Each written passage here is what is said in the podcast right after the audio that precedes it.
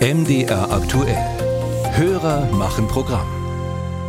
Und da gehen wir heute der Frage nach äh, von unserem Hörer Alexander Breitkreuz aus Berlin. Er hat Urlaub gemacht im Thüringer Wald und ist mit seinem Elektroauto in Oberhof gelandet und hat dabei festgestellt, dem Ort fehlt es an einer ausgebauten Ladesäuleninfrastruktur. Vor allem eine Schnelllademöglichkeit hat er vergebens gesucht und fragt nun, warum ist das so und ändert sich das demnächst? Jan Breuer hat mal nachgefragt. Oberhof ist für den Tourismus im Freistaat Thüringen ein Leuchtturm. 425.000 Übernachtungen pro Jahr sind vor der Corona-Pandemie gezählt worden im Wander- und Wintersportzentrum direkt am Rennsteig. 98 Prozent der Urlauber kommen mit dem Pkw, die wenigsten davon im Elektroauto. Denn Ladesäulen sucht man im Ort tatsächlich länger und frei zugänglich sind sie nicht. Das Konsum Hotel hat zwei langsame Ladepunkte für seine Gäste, das Ahorn Hotel ebenso. Dazu kommen zwei Ladesäulen hinter dem Center Oberer Hof. Niedrig in der Leistung mit 22 kW, erreichbar nur mit einem entsprechenden Parkticket und derzeit meist blockiert durch Baufahrzeuge. Neben dem Center wird ein Hotel gebaut. So der Ist-Zustand. Elektromobilität spielt eine untergeordnete Rolle in Oberhof im Moment noch. Bürgermeister Thomas Schulz sagt dazu, Was ich an Beschwerden höre, ist mehr als übersichtlich. Wir hatten eine Säule, allerdings keine Schnellladesäule, glaube ich, am Haus des Gastes stehen. Die ist über ein Jahr lang null benutzt worden. Null.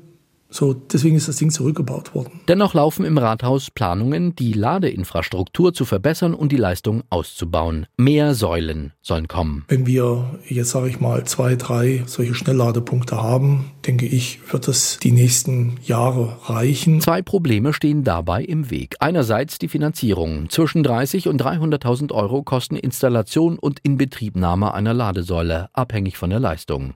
Andererseits ist derzeit völlig offen, ob das Stromnetz von Oberhof den Leistungsspitzen von Schnellladepunkten überhaupt standhalten würde oder ob kurzzeitig die Lichter ausgehen im Ort. In nächster Zeit sollen dazu Tests erfolgen und eventuell eine Ertüchtigung der Netzkapazität. Das reicht von einem Austausch einiger Kabel bis hin zum Aufbau von Trafostationen zur Spannungsumwandlung. Der Bürgermeister hofft auf Geduld. Wenn Sie den Thüringer Wald sehen, dann gibt es diese kleinen Ortschaften und lange Übertragungswege. Und das sind alles Faktoren, die man bei dieser Geschichte mit bedenken muss. Also niemand sträubt sich gegen äh, Elektromobilität, ähm, aber es ist ganz einfach oftmals schwierig für die Techniker, äh, das zu realisieren. Ansprechpartner für Thomas Schulz beim Thema Ladeinfrastruktur ist die Thüringer Energie AG.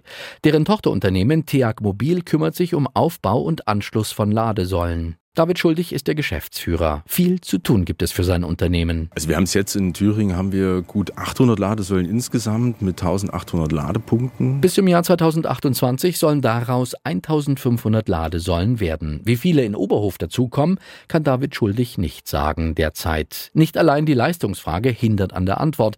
Auch die Suche nach dem geeigneten Platz ist längst nicht beendet.